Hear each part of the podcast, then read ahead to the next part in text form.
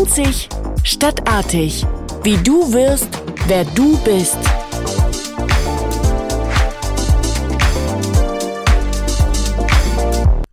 Stellen Sie sich einen Moment vor, Sie gehen in Ihr Büro, treffen Ihre Kollegen und sagen Ihnen, dass das Ihr letzter Tag ist. Sie gehen zu Ihrem Chef und kündigen. Sie wissen, es kommt danach kein Geld. Sie wissen nicht, was danach kommt, außer erstmal das Gewohnte zu verlassen. Genau das hat sie getan. Mein heutiger Gast war erfolgreiche Politikerin, war Mitglied des Deutschen Bundestages. Eine Karriere scheinbar wie aus dem Bilderbuch. Sogar ein Amt, möglicherweise als Staatssekretärin oder Ministerin, schien nach der letzten Bundestagswahl greifbar für die junge Frau aus Hamburg. Doch dann zog sie im letzten Jahr für viele überraschend die Reißleine. Sie verließ die Politik, legte konsequent alle Ämter nieder und gab damit nicht nur alle Privilegien und finanziellen Sicherheiten auf, sondern auch den Kern ihrer bisherigen beruflichen Identität. Warum sie mit der Karriere brach, darüber, wie sie diese Veränderung bis heute bewältigt und wohin ihre zukünftige Reise möglicherweise geht, berichtet sie sehr offen, zum Teil berührend in ihrem dieser Tage erscheinenden Buch Reißleine. Und heute ist sie bei Einzig Stadtartig. Ich freue mich auf ein Gespräch mit Katja Suding. Hallo liebe Katja. Hallo lieber Kai, freue mich, dass ich hier sein darf. Ja, schön, dass du gekommen bist. Ich ähm, bin ganz neugierig. Wann erscheint, erscheint dein neues Buch? Heute, tatsächlich heute. Ich bin ganz aufgeregt. Heute, am 28. Wunderbar. Also ab in die Buchhandlung. Ich kann das wirklich nur sehr empfehlen. Ich muss dazu sagen, ich hatte die Ehre und das Glück, dafür bin ich dir sehr dankbar, dass ich vor Veröffentlichung dein Buch ja schon lesen konnte und ich muss sagen, es ist etwas sehr Besonderes gelungen, nämlich einerseits finde ich sehr offen über dein Leben, deine Karriere und die Hintergründe der gezogenen Reißleine zu sprechen. Und auf der anderen Seite war das sicher nicht ganz einfach, auch die Balance zu halten aus Ehrlichkeit und Fairness und Loyalität. Menschen gegenüber, die hier nicht namentlich erwähnt werden, aber äh, man ahnt dann schon, um wen es vielleicht gehen könnte. Und es findet an keiner Stelle des Buches irgendeine Abrechnung statt das hat mich sehr bewegt neben den persönlichen Themen. Ja, also ich habe mich über dein Feedback sehr gefreut. Äh, wir sind ja auch schon einen, einen gewissen Weg zusammengegangen. Du kennst mich ja schon äh, viele Jahre und wir haben einiges ähm, ja auch zusammen gemacht und deswegen hat mich das sehr gefreut. Und ja, tatsächlich, also mir ging es nicht darum, eine Abrechnung zu schreiben. Dafür gibt es auch überhaupt keinen Grund, gab es auch nie, sondern es ist meine ganz persönliche Geschichte, die ich einfach aufschreiben wollte. Zunächst ähm, ist das entstanden, einfach weil es mir gut getan hat, äh, einfach nochmal zu reflektieren und einen Übergang zu finden aus diesen elf intensiven politischen Jahren äh, hin zu einem ganz neuen Leben. Und dann habe ich aber auch gemerkt, dass das viele Menschen wirklich interessiert daran sind, was, was da eigentlich passiert ist und wie man zu so einem der doch radikalen ähm, Wandel kommt und, und was, was passiert ist. Und das ähm, hat mich dann motiviert, das wirklich aufzuschreiben und dann auch zu veröffentlichen. Ja. Äh, bist du sonst Tagebuchschreiberin? Ist daraus jetzt ein Buch entstanden oder war das nee, zum ersten Mal? Nee, ich habe mir das immer mal wieder vorgenommen und vielleicht auch mal ein paar Tage, ein paar Wochen gemacht, aber nicht wirklich, nee. Ja. Wann ist denn die Idee des Buches entstanden? Also ich habe vor ein paar Jahren tatsächlich schon mal so einzelne Anekdoten aufgeschrieben. Mhm. Da war es aber noch keine Geschichte, da waren es also wirklich nur Anekdoten. Und erst als ich mich dann entschieden habe, aus der Politik rauszugehen, ich habe es ja ein Jahr bevor äh, die Neuwahlen ähm, 2021 stattfanden, auch schon bekannt gegeben. Ähm, und dann hat es auch noch Monate gedauert, bis, bis ich so das Gefühl hatte, okay, jetzt ist es eine Geschichte, jetzt, jetzt formt sich da mhm. etwas, jetzt äh, blicke ich auch noch mal anders auf die auf die Jahre zurück, äh, blicke auch nochmal anders auf den Prozess, der stattfindet, auch auf die Zukunft und dann ja, erschien einfach eine Geschichte vor meinem geistigen Auge, die ich dann aufschreiben wollte. Also wie gesagt, sehr aus meiner Sicht sehr berührend, sehr offen und sehr ehrlich. Ähm, magst du mal erzählen, was, was führte denn zu dem Bruch mit deinem bisherigen Leben?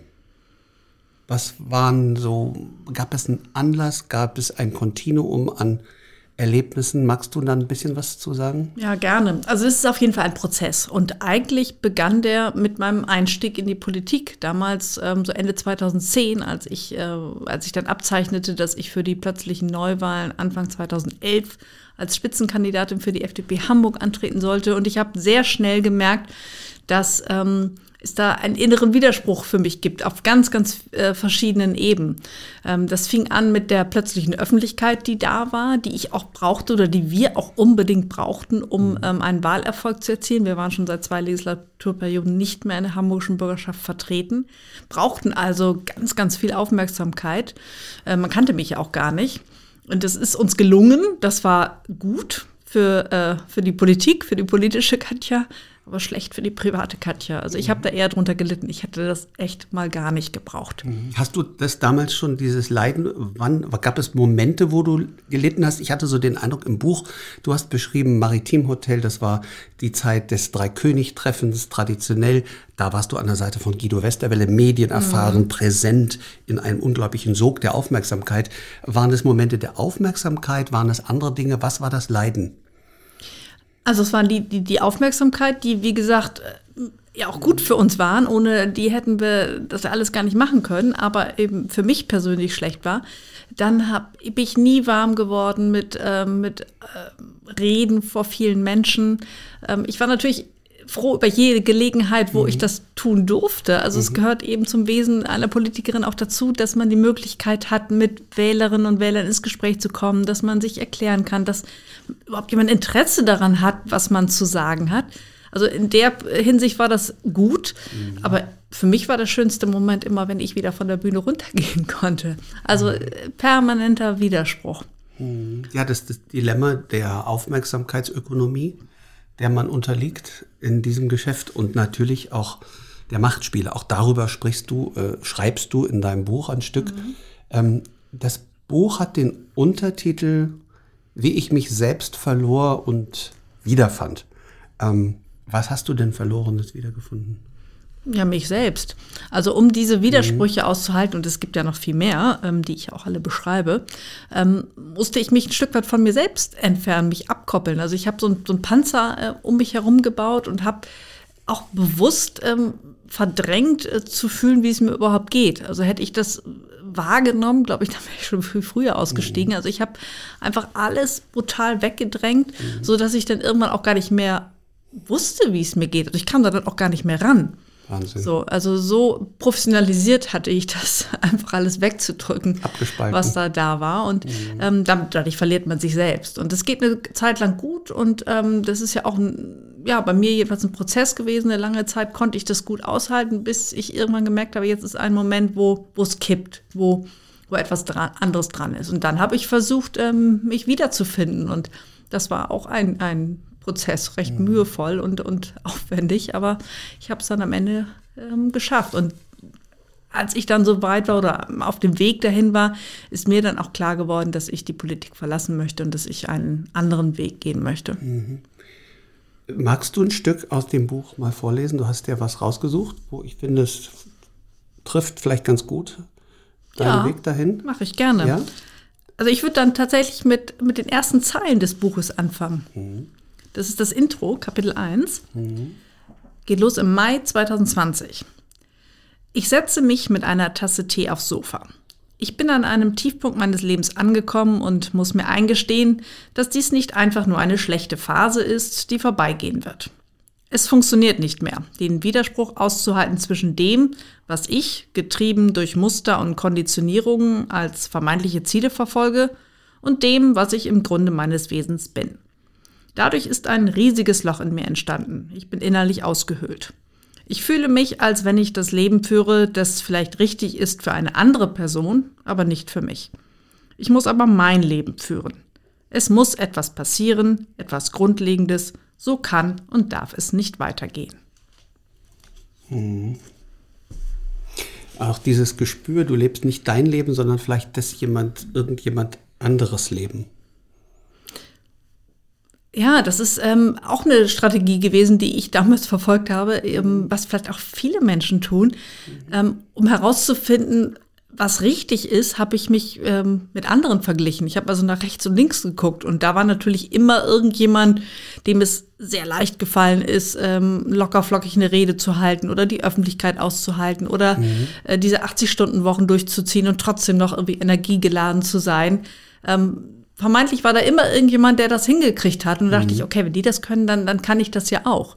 Der große Fehler war natürlich, äh, dass ich nicht auf mich geguckt habe. Also nicht in mich selbst hineingefühlt habe. Und nur da hätte ich eine Antwort darauf finden können, ähm, was ich eigentlich will und was für mich richtig ist. Und da bin ich erst äh, spät drauf gekommen. Wahnsinn. Und dann ähm, die Entscheidung ist genau wann gefallen? Wann hast du die Reißleine gezogen? Gab es einen Tag? Tatsächlich, ähm, das war eine Überlegung, die schon einige Monate im Anfang 2020 da war. Ich habe es dann aber auch äh, erstmal verdrängt und habe dann im Sommer, da ist es ja in der Politik tendenziell immer ein bisschen ruhiger, mir auch bewusst viel Zeit genommen, ohne intensiv darüber nachzudenken, sondern ich habe das Ganze einfach auf mich wirken lassen. Und dann ähm, stand der Landesparteitag an am 5. September 2020. Ähm, kurz darauf sollte die Listenaufstellung für die Bundestagswahl 2021 stattfinden. Wir haben es dann Corona-bedingt dann doch nochmal ins nächste Frühjahr verschoben, aber es stand eben an. Mhm. Und es war mir klar, dass ich auf dem Landesparteitag in irgendeiner Form mich auch erklären wollte, ob ich weitermachen möchte oder nicht. Das ist auch ähm, etwas, was die Partei natürlich wissen muss, um gegebenenfalls auch anders planen zu können. Und als ich mich auf die Rede, ich war damals Landesvorsitzende und habe zu Beginn immer ähm, ähm, eine Rede gehalten, als ich mich darauf vorbereitet habe, wurde mir auf einmal glasklar, ich werde meinen Parteifreundinnen und Freunden sagen, dass ich nicht mehr antrete für die nächste Bundestagswahl, dass ich auch meinen ähm, Landesvorsitz ähm, abgebe, beziehungsweise nicht mehr kandidieren werde und das gleiche auch ähm, für den stellvertretenden Bundesvorsitz. Mhm. Und damit war ich so glasklar und es fühlte sich so gut an. Ich bin in so eine Hochstimmung verfallen. Mhm. Und die hat auch, eigentlich hält sie bis heute an.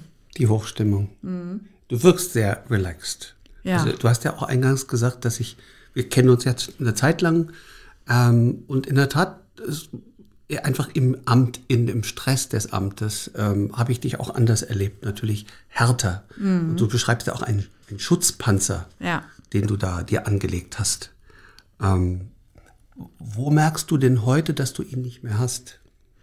Ich kann heute viel ja, entspannter natürlich sein, das merkt jeder. Mhm. Ähm, ich weiß aber auch, dass ich ähm, heute auch mal eine Schwäche zeigen kann, dass ich auch mal Gefühle zeigen kann, dass ich nicht immer so kontrolliert sein muss. Ich habe früher einfach, vielleicht war das sogar falsch, aber ich war davon überzeugt, dass ich Härte ausstrahlen muss, dass ich einfach ähm, ja auch energisch und durchsetzungsstark erscheinen muss, um, damit man überhaupt zutraut, die, diese, diese Funktion und das Amt auszufüllen. Und ich habe mhm. gedacht, dass jede Schwäche, die ich irgendwo zeige, dass die gnadenlos gegen mich verwendet wird und ähm, ich das sofort um die Ohren gehauen bekomme. Mhm. Und das ist heute nicht mehr so und deswegen kann ich mich einfach so zeigen, wie ich bin. Und das ist natürlich extrem entlastend und schön und ich genieße das sehr. Fühlt sich gut an, aber es lässt sich jetzt so schön erzählen, da ist ja auch was passiert. Du beschreibst das ansatzweise in dem Buch. Magst du ein bisschen erklären, was hat dir denn geholfen, auf diesen Weg zu kommen? Das ist alles 2020 passiert, also in der Zeit, wo ich erst noch äh, versucht habe, die Gedanken daran, äh, was ich jetzt eigentlich machen möchte, zu verdrängen. Also sowas funktioniert ja nur bedingt. Irgendwann ist es ja meistens so, dass es einen dann doch irgendwie einholt. Und bei mir war es dann einfach so, dass ich wochenlang nicht arbeiten konnte. Also ich war einfach nicht fähig. Also mein Körper hat mir signalisiert, so, jetzt muss hier irgendwas passieren, jetzt muss eine Entscheidung Ende, gefällt werden. Ende im Gelände. Genau. Und dann habe ich ähm, an ein Gespräch gedacht, was ich Anfang des Jahres geführt habe mit einem Bekannten, der ein Seminar belegt hat, von dem er mir sehr euphorisch erzählt hat, dass ihn auch in einer für ihn damals schwierigen Situation zu sich selbst zurückgebracht hat. Und ähm, das fiel mir dann wieder ein und ähm, da habe ich ganz spontan entschieden, das möchte ich machen. Dann habe ich mich angemeldet. Es war auch kurzfristig ein Platz frei für ein Seminar in der darauf oder zwei Wochen später mhm. und habe das dann gemacht. Und das war wirklich äh, ein Life Changer für mich. Ein Seminar, äh, aber nicht im Sinne eines Trainings. Ne? Nee, das war ähm, ein einwöchiges äh, Seminar, weit ab äh, von ähm, von der Zivilisation, sage ich jetzt mal, also sehr ländlich gelegen. Und es ging darum, ähm, die Muster, die wir alle äh, in uns tragen, also Muster, die in der frühen Kindheit mhm. angelegt wurden, ähm, die ähm, uns aber auch als Erwachsene noch sehr beeinflussen, die einmal zu entdecken, ähm, sie dann auch zu bearbeiten und am Ende auch aufzulösen. Mhm. Und ich wusste, dass ich solche Muster habe. Ich weiß beispielsweise, dass ich als ähm, Kind doch ein bisschen drunter gelitten habe, ähm, nicht wirklich gesehen zu werden mit dem, was ich eigentlich kann und was ich will. Und habe das dann kompensiert, indem ich dachte, ich, ich muss jetzt noch immer härter arbeiten, ich muss mich immer noch mehr anstrengen, wenn man nicht sieht, was ich eigentlich kann und wenn man mir dafür nicht die Anerkennung gibt, die ich, von der ich gehofft habe, dass ich sie bekomme, da muss ich halt noch mhm. mehr leisten, dann liegt es halt an mir. Und mhm. ähm, das habe ich nie abgelegt. Und das ist sicherlich auch ein Grund dafür, neben vielen anderen. Ich war ja auch politisch ähm, sehr von dem überzeugt, was ich getan habe. Aber es hat mich eben auch immer wieder angetrieben, ähm, gesehen zu werden. Und da bin ich ähm, sicherlich auch oft übers Ziel hinausgeschossen, mhm. äh, habe ähm, mich auch verausgabt bis über meine Grenzen hinaus. Und ich dachte, ich, ich, ich, ich will gesehen werden. Und das ist ähm, ja, mir war das gar nicht so, so richtig bewusst, aber das ist eben auch das, das ähm, Tückische an den Mustern, dass sie gar nicht so bewusst ablaufen, sondern eher automatisiert, mhm. uns aber massiv beeinflussen und uns auch wegholen können von dem, was wir eigentlich wollen als Erwachsene. Mhm. Oder als Kinder schon wollten und eben nicht gesehen wurden. Ja. Also kann man sagen, dass du die kleine Katja wieder entdeckt? Ja, die ähm, habe ich wieder entdeckt und äh, ich habe vor allen Dingen ähm, den Frieden mit der kleinen Katja gemacht. Darum ging es und das ist, das ist gelungen. Und danach hatte ich so ein wirklich schönes Gefühl, äh, wieder selbstverantwortlich zu sein für mein Leben, aber nicht im Sinne von Verantwortung als Last, sondern im Sinne von, wow, ich kann ja selbst entscheiden, wie ich die Dinge nehme, wie, wie schön. Also ich, da kann mich gar nichts von außen beeinflussen. Da kann nicht irgendwas passieren, was ich anders geplant habe oder jemand. Ähm, kommt mir doof oder irgendwas. Ich, ich habe einfach gemerkt, ich kann ja selber entscheiden, wie ich darauf reagiere und kein anderer. Hm. Und das ähm, entlastet natürlich auch, weil man einfach dann, oder so habe ich es gemacht, mich entschieden habe, glücklich zu sein. Hm. Eine schöne Entscheidung. Ähm, jetzt kann ich mir vorstellen, vielleicht kurz auf das Seminar, wie du es nennst, zu kommen. Das ist nun in einer Gruppe mit Menschen, die du ja nicht kanntest. Richtig. Du sitzt da in einer Gruppe, wie viele waren da in so einer Runde? Wir waren zu 18 zu 18. Also es ist ja eine große Gruppe. Mhm. Ähm, und das ist nicht wenig emotional. Das ist ja keine rationale Aufarbeitung. Absolut nicht. Mhm. Nee, und natürlich hatte ich auch ähm, so ein bisschen Bedenken, was mhm. ist das, wer sind diese 18 Menschen und mhm. ähm, muss man sich da vielleicht zu viel öffnen und äh, gibt es da mhm. vielleicht Menschen, die mich kennen und das vielleicht gegen mich verwenden können. War aber alles unbegründet. Also es war mhm. eine tolle Gemeinschaft und alle hatten da dasselbe Ziel und es war völlig egal, wer von uns was gemacht hat. Wir waren einfach ähm, ein Team, eine Gruppe, sind da auch ganz, ganz schnell extrem eng zusammengewachsen. Es war eine ganz schöne Erfahrung, die ich da gemacht habe. Toll. Ja, und das beschreibst du ja auch in, in deinem Buch zumindest ansatzweise und bleibst auch dort, finde ich, respektvoll. Ähm, bewertest das ja auch nicht methodisch, sondern gehst einfach aus deinen Erfahrungen heraus. Du bist da sehr offen und ehrlich zu beschreiben, was sich seitdem geändert hat. Was ähm, vielleicht auch viele jetzt interessiert, die zuhören, was machst du heute? Ich meine, ich kann mir vorstellen, das ist ja auch Angst mit verbunden. Du bist, wie ich das eingangs gesagt habe, eigentlich ins Nichts gegangen. Du hast ja nicht gewusst, was jetzt kommt. Genau, ich wusste nicht. Und das ist auch einer der Gründe, warum es mir äh, zunächst so schwer gefallen ist, mich, mich dazu durchzuringen, die mhm. Politik zu verlassen. Ähm, dann habe ich aber irgendwann bin ich zu einer anderen Strategie übergegangen und habe einfach gesagt, ähm, die neue Aufgabe, die wird mich finden. Ich mhm. bin dann auch tatsächlich nicht ähm, aktiv auf die Suche gegangen. Das mag jetzt für einen Karriere-Podcast etwas äh, seltsam erscheinen, ähm, aber mein Weg war es eben nicht mir zu überlegen, was will ich eigentlich und zu gucken, äh, was ist der schnellste Weg dahin, sondern genau das Gegenteil. Ich habe einfach sämtliche inneren Widerstände freigeräumt und ähm, habe dann einfach ähm, ja, mich, mich geöffnet und, und gewartet, dass das Universum schöne Dinge für mich bereithält. und so war es dann auch tatsächlich. Also ich habe viele schöne Jobangebote bekommen, konnte mir da die ähm, für mich spannendsten Sachen aussuchen mhm. und ja, habe heute ein, ein wieder schönes freiberufliches Leben. Was arbeite, machst du? Was machst du? Ich arbeite für verschiedene Unternehmen, unter anderem für ein ähm, Berliner oder ein internationales ähm, äh, Public Affairs Unternehmen, die auch einen Sitz in Berlin haben, sind sehr international, besonders im nordischen Raum aufgestellt, berate die mhm. ähm, im Bereich Politik, da bin ich ja lange genug gewesen mhm. und ähm, habe aber noch andere ähm, Kunden und Unternehmen, für die ich arbeite, kann das sehr, sehr frei und selbstbestimmt tun ähm, und äh, liebt das sehr. Was sagt die Umwelt, deine Familie? Erleben die eine andere Katja? Ja, absolut. Also mein komplettes Umfeld ist, glaube ich, ähm, sehr happy, dass mhm. es mir jetzt auch, auch gut geht. Die erleben mich natürlich auch äh, deutlich entspannter. Mhm. Ähm, meine Kinder finden super, dass, dass es mir ähm, jetzt so gut geht, finden super, dass ich dieses Buch geschrieben habe, sind ganz happy und ganz aufgeregt. Mhm. Du, äh, das Buch hast du, glaube ich, jetzt gerade erst zum ersten Mal in der Hand gehabt, ne? Ja. Was war das für ein Gefühl? Das war schon äh, ja irgendwie ganz berührend. Also ähm, ich wusste ja, ich habe dieses Buch geschrieben, ich kannte es ja auch, aber wenn man dann tatsächlich dieses Buch auch mhm. physisch in den Händen hält, mhm. mit dem Cover, auf dem man sich selbst dann entgegenguckt und ähm, es aufschlägt, ähm, die Seiten durchblättert, das, das war schon besonders, muss ich sagen. Ja. Mhm. Jetzt äh, war dein erstes Buch, oder? Ja. So. Ähm, ich habe selbst auch noch keins geschrieben, aber ich stelle mir jetzt vor, das läuft ja mit einem Lektor oder einer Lektorin, da gucken die rüber, da gucken die rein, kommentieren das, bitten da vielleicht nochmal eine Änderung. Wie frei warst du zu belassen, was du vorhattest? Und ist dir da sehr reingeredet worden? Nein, ich war komplett frei und ähm, das war mir auch klar, dass ich ein so persönliches Buch natürlich nur schreiben werde und kann, wenn ich es so veröffentliche, wie es für mich passt. Mhm. Natürlich gab es einen Lektor äh, im Verlag und ähm, das war auch super, mit dem zusammenzuarbeiten.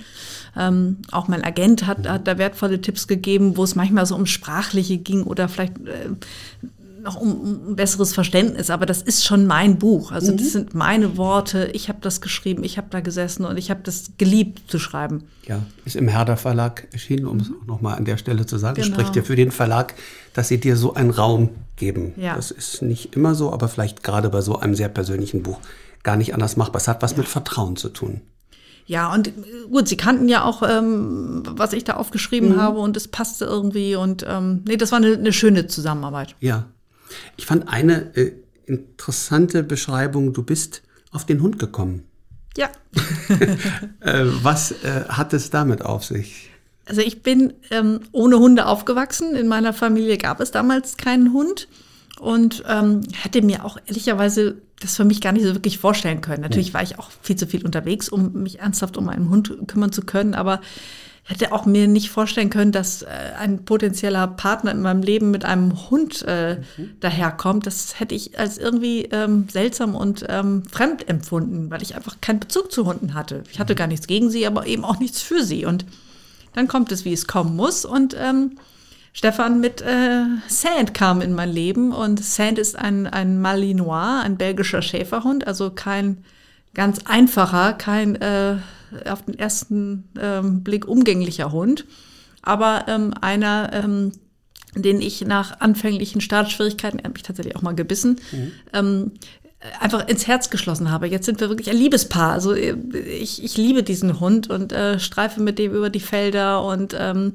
genieße es, wie bedingungslos er seine Liebe zeigt. Wie, also ich freue, wenn man auch nur mal kurz unterwegs war, wie er immer gute Laune hat, wie er nie mit Dingen hadert, wie er einfach im Hier und Jetzt lebt. Und ich finde es großartig und ich kann mir das Leben ohne Sand gar nicht mehr vorstellen. Ja, kann ich als Hundebesitzer, Hundeführer auch nur sagen mit unserer kleinen Labrador Retriever Hündin die ist Moja. Süß, die ist toll. Die ich habe sie ja gerade kennengelernt. Ja. ja, es ist wirklich ein, ein ähm, anderer Zugang und ich weiß nicht, ich habe zwischendrin überlegt, weil du von den Daten sprachst, wo deine Reißleine sich begann, dir zu nähern, bis du sie zogst das war ja die Corona-Zeit. Das war auch die Zeit, wo mhm. wir ja alle ein Stück zurückgeworfen wurden auf ja. Möglichkeiten, die wir sonst zeitlich gar nicht gehabt hätten. Einen Hund auszuführen, die Natur zu entdecken, vielleicht überhaupt in Gedankenräume zu kommen, die einem die Hochtaktung des Tagesgeschäfts gar nicht erlaubt hätte. Liegt die Vermutung ganz falsch, dass auch vielleicht durch die Corona-Zeit dir diese Öffnung zu deiner Entscheidung vielleicht auch ermöglicht hat? Möglicherweise. Es ist ja tatsächlich so gewesen, dass Corona-bedingt ähm, ich sehr viel weniger in Berlin war. Mhm. Unsere Sitzungswochen waren verkürzt, weil wir eben sehr viel auch digital getagt mhm. haben, gerade was das Partei- und Fraktionsinterne mhm. ähm, anging. Da ähm, sind wir gut aufgestellt als digitale äh, Fraktion und dadurch war ich eben äh, länger in, in Hamburg beziehungsweise auf dem Land und ja, ich habe oft ähm, morgens äh, eine Sitzung auf dem Ohr gehabt und bin noch mit Zander auf dem Feld gewesen. Also das war großartig. Mhm. Toll, ja, ist eine, äh, also bei all dem Furchtbaren, was Corona für viele Leute auch Geld gekostet hat und Unsicherheit und, und Krankheit und für ja. viele Familien auch natürlich Abschied und Tod brachte, darf man ja auch nicht ver vergessen. Das ist ja mehr als nur eine Grippe und gleichzeitig ähm, beschreibst du aber auch in deinem Buch ein Stück aus dieser Zeit heraus, dass natürlich gewisse Dinge in Schulen nicht funktioniert haben. Du warst ja für den Bereich Bildung auch zuständig und ähm, hadert es sehr, sehr mit dem, was auch wie Schulen oder auch äh, wie im Bildungsbereich damit umgegangen wurde. Ja, richtig. Also so äh, schön, dass für mich persönlich auch in meiner Situation äh, ab und an gewesen ist. Ähm, so sehr habe ich doch unter der ähm, politischen Situation gelitten. Also es ist klar, das ist ein Virus, das ist gefährlich und ähm, das hat auch ähm, schlimme Auswirkungen auf viele Menschen und Familien gehabt. Und es mussten harte Maßnahmen dagegen äh, getroffen werden. Das ist, glaube ich, auch, auch völlig klar. Ähm, was ich vermisst habe und was äh, ich auch kaum mit ansehen konnte, ist, dass ähm, man zu wenig Blick darauf hatte, was welche Nebenwirkungen diese harten Maßnahmen eben auch haben, nämlich mhm. geschlossene Schulen. Was bedeutet das eigentlich für die Kinder, gerade für Kinder, die es sowieso schon ein bisschen schwerer haben, wenn die jetzt auch noch einen monatelang Schulausfall haben und vielleicht nicht die Unterstützung von zu Hause? Was bedeutet das für die Familien, wo insbesondere ja die Mütter auf einmal die Dreifachbelastung aus Homeschooling, aus äh, Kinderbetreuung und äh, dem mhm. eigenen Homeoffice ähm, hatten? Ähm, was bedeutet das für die Menschen, die äh, existenziell, wirtschaftlich existenziell an den Rand gedrängt gedrängt wurden? Was bedeutet das für die Menschen, ähm, die psychisch krank wurden, aber kaum Hilfe bekommen äh, haben, weil es einfach nicht genügend Therapieplätze gab und gibt? Also da gab es eben verheerende Nebenwirkungen und ich habe zu oft das Gefühl gehabt, dass man den Kampf gegen das Virus, der wichtig war, alles untergeordnet hat und man eben zu wenig auf die fatalen Nebenwirkungen geschaut hat. Und mhm. das hat mich gerade als Bildungspolitikerin und auch als Mutter einfach wirklich wahnsinnig gemacht. Ja. Ich habe da sehr drunter gelitten. Ja, da war es auch die Passion, da war sie gerade fühlbar, auch eigentlich deine, äh, deine Haltung, die da sehr deutlich ist zu ähm, jetzt rückblickend in die Vergangenheit, fehlt dir vielleicht auch jetzt das Forum, sowas wieder im Politischen auszudrücken? Ach, ich bleibe ja ein politischer Mensch, das, mhm. das bin ich und kann das auch gar nicht anders. Und ähm, natürlich habe ich nicht mehr die, die Bühne Parlament und, und sonstige Öffentlichkeit, um mich da zu äußern, aber natürlich das, tue ich das trotzdem weiterhin, mhm. ähm, auch auf meinen Social-Media-Kanälen und auch im, im Freundeskreis und ähm, werde da sicherlich auch noch äh, in Zukunft andere Kanäle finden, um mich da auszutoben und für das mich einzusetzen, was mich da damals angetrieben hat und auch heute noch antreibt. Mhm. Also das ähm, habe ich nicht ad acta gelegt. Ja, man wird nicht unpolitisch, nur weil man nicht mehr im Amt ist. Absolut nicht. Ja. Ähm, vielleicht auch noch mal auf Karriere-Podcast, was einzig stadtartig ja auch ein Stück ist. Wenn du aus deiner Erfahrung, die du jetzt gemacht hast, Menschen, die auf dem Weg sind zu einer Karriere, auf dem Weg vielleicht sogar zu einer politischen Karriere, ähm, was würdest du denen denn mitgeben als Tipp oder als Empfehlung? Also auf dem Weg zu einer politischen Karriere kann ich sagen, was mir damals extrem wichtig war, nämlich äh, meine Unabhängigkeit zu behalten. Und die behält man, wenn man einen, einen Ausweg vor sich hat. Und den hat man, wenn man weiß, wo man möglicherweise hingeht oder hin, zurückgeht. Deswegen ist es manchmal durchaus problematisch, wenn man direkt aus dem Studium oder einer Ausbildung in die Politik geht und, und dann ja vielleicht nach vier, acht oder noch mehr Jahren gar nicht weiß, wo man, wo man hin zurückgehen äh, kann und will. Und das kann einen durchaus ähm, sehr abhängig machen. Mhm. Ähm, und das, da habe ich viele Beispiele erlebt, das tut den Menschen, die dieses Amt ausfüllen, nicht gut. Mhm. Ähm, und ich habe es eben schon mal angesprochen. Ich glaube, um zu gucken, wo man hin will, welchen Weg man gehen will, ist es super wichtig, jedenfalls war es das für mich, ähm, zu gucken, was will man selbst. Also nicht nach rechts oder links zu gucken, sondern den, den Maßstab, um, um, zu beurteilen, was man kann, was man will, den findet man nur in sich selbst und nicht mhm. bei anderen. Und aus deiner Erfahrung der wiederentdeckten äh, kleinen Katja, ähm, kann man sich aus deiner Erfahrung verletzlich und berührbar zeigen und trotzdem erfolgreich im Politikgeschäft bestehen? Das geht bestimmt, aber ich konnte es nicht. Das mhm. musste ich feststellen. Für mich war das nicht möglich. Ich hätte mir im Nachhinein gewünscht, dass mir das gelungen wäre. Ich glaube, dann hätte ich die Zeit ganz anders erlebt. Mhm. Aber ich äh, war dazu nicht in der Lage. Mhm. Ja, also mich freut jedenfalls, ich erlebe dich ganz authentisch, ganz entspannt und ähm, überhaupt nicht hadernd und eben auch nicht abrechnend mit irgendwem, so wie das in dem Buch auch äh, überhaupt nicht rüberkommt, dass du mit irgendwem abrechnen musst. Das nee. ist eine völlig von anderen eher unabhängig getroffene Entscheidung. Ne? Ja, es gibt keinen Grund für eine Abrechnung, vor allen Dingen, weil diese elf Jahre in der Politik für mich ja auch eine tolle Zeit war. Die, die will ich ja gar nicht missen. Also es ist ja nicht, als hätte ich nach elf Jahren gemerkt, hups, ich mhm. habe einen Fehler gemacht und den hätte man ja schon vor elf Jahren feststellen können. Nein, das war alles genau richtig. Das war eine gute Zeit. Ich habe da viel gelernt und das war alles richtig. Und nach elf Jahren war es eben auch richtig zu sagen, jetzt mache ich was anderes. Mhm. Das hat alles eine Richtigkeit. Und hast du eine Vision, wohin es vielleicht noch gehen könnte, um also im Sinne eines Traums, einer Fantasie, was vielleicht jetzt sich noch öffnen könnte, außerdem, dass du ja aktuell wieder beratend ein Stück weit freiberuflich tätig bist, geht was darüber hinaus? Ja, ich habe das ja aufgegeben, mir Ziele äh, zu setzen und Visionen zu haben. Ich ähm, öffne mich einfach dem, fließe im Fluss des Lebens und gucke, was für schöne Dinge da sind. Und ich glaube, ich habe ähm, gelernt und eine Fähigkeit äh, zu entdecken, wenn sich etwas Schönes auftut und dann zuzugreifen. Aber wie so oft im Leben können wir ja die, die, die schönsten Dinge überhaupt nicht planen. Die Menschen, die uns begegnen, die Ereignisse, die sich mhm. auftun, das ist ja alles nicht planbar. Ich hätte damals auch nicht planen können, dass in Hamburg die Koalition platzt und es Neuwahlen gibt und das Ganze in Gang gebracht hat. Also was kann man einfach nicht planen. Vieles kann man nicht planen. Mhm. Und deswegen versuche ich es erst gar nicht, sondern fließe einfach mit dem Leben. Wunderbar. Finde ich sehr, sehr fühlbar, nachfühlbar für dich. Ja, sehr schön, hab vielen Dank. Und wie immer zum Schluss von Einzigstadtart, ich würde dich einladen, wenn du Lust hast, ich habe hier einen Stapel Karten. Du kannst doch mal zwei oder drei ziehen und einfach aus dem Bauch kurz beantworten. Das mache ich gerne.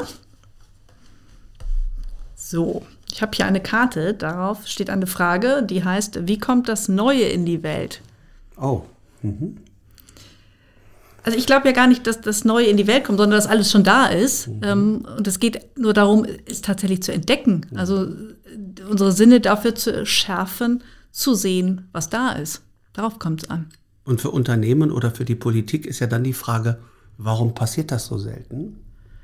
Ja, ich glaube, es passiert jeden Tag irgendwo, mhm. ähm, aber es ist ähm, sicherlich nicht immer ganz einfach. Ähm, Dinge, die ähm, da sind, auch zu erkennen, auch ähm, Chancen zu sehen in Veränderungen. Das, das fällt uns, glaube ich, als Menschen manchmal auch schwer, auch von, von liebgewonnenen Abschied zu nehmen. Mhm. Ist auch nicht mal ganz einfach, ist, glaube ich, ganz menschlich. Das ist sehr menschlich. Ich glaube, dass der Widerstand einfach ganz unbewusst gegen das Neue da ist, obwohl man es vermeintlich herbeisehnt, Innovation und Neues, heißt es eben auch Aufgabe. Aufgabe von Gewohntem, von Bequemlichkeit, Sicherheit. Komfortzone, Sicherheit, Macht. Mhm. Spielt genau. sind alles Kategorien, genau. die spielen eine Rolle. Ne? Richtig.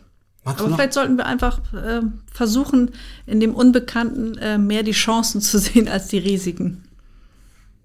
Magst du noch eine oder zwei ziehen? Soll ich nochmal? Hm, ja, klar, machen wir meist drei oder so. Hm? So, was ist nicht der Sinn des Lebens? Kann ich für mich beantworten. Also für mich ist nicht der Sinn des Lebens, ähm, so wie ich vielleicht in den elf Jahren oft gelebt habe, über das äh, hinauszugehen, was meine natürlichen Leistungsgrenzen sind, äh, mir zu verbieten, glücklich zu sein, ein, ein schönes Leben zu haben. Mhm. Ähm, das habe ich ja durchaus geändert. Und das ist auch nicht immer ganz leicht gewesen, weil das auch mit einem schlechten Gewissen einherging. Mhm. Aber das habe ich abgelegt und jetzt ähm, freue ich mich einfach und genieße das und habe überhaupt kein schlechtes Gewissen, dass es mir richtig gut geht. Wunderbar. Also ohne schlechtes Gewissen es sich gut gehen lassen und dieses was du gesagt hast, der Sinn des Lebens ist nicht alles planvoll zu erreichen, sondern auch auf sich zukommen zu lassen. Ne? Das ist, so lebe ich jedenfalls mein Leben mhm. und äh, ich fahre da sehr gut mit. Schöner Ansatz. Noch eine letzte zum Abschluss. Sehr gerne. Welche Waffen besitzen Sie? die Waffen einer Frau. Nein, also, ähm, also ich besitze keine äh, physischen Waffen, also keine Gewehre, Pistole mhm. oder wie das, wie das alles heißt. Davon habe ich auch überhaupt keine Ahnung. War ja metaphorisch, glaube ich, gemeint. Ne? Ja, ne? also, also ähm, ich habe gar nicht das Gefühl, ähm, also Waffen haben ja auch immer was mit Verteidigung zu tun. Ich habe gar nicht das Gefühl, dass ich das überhaupt muss. Deswegen ähm, mhm würde ich sagen, ich besitze gar keine Waffen, ich brauche auch gar keine. Mhm. Du merkst vielleicht genau jetzt Thema Schutzpanzer, da war ja ein Wort in deinem Buch, das hast du vorhin auch erwähnt, du brauchst den nicht mehr. Du hast gelernt, dein Leben jetzt im Moment eben ohne jede Waffe oder selbst eine Defensivwaffe äh, gut leben zu können. Ja, tatsächlich. War früher mal anders, aber ähm, heute ist es zum Glück so. Vielen, vielen Dank. Katja, ich freue mich sehr, dass du hier warst. Ich kann das Buch Reißleine. Sehr empfehlen, ab heute in jeder gut sortierten Buchhandlung oder wo auch immer man es bestellen mag. Ich freue mich, dass du hier warst und wünsche dir ganz viel Erfolg in den nächsten Tagen. Es gibt bestimmt eine Leserreise, oder?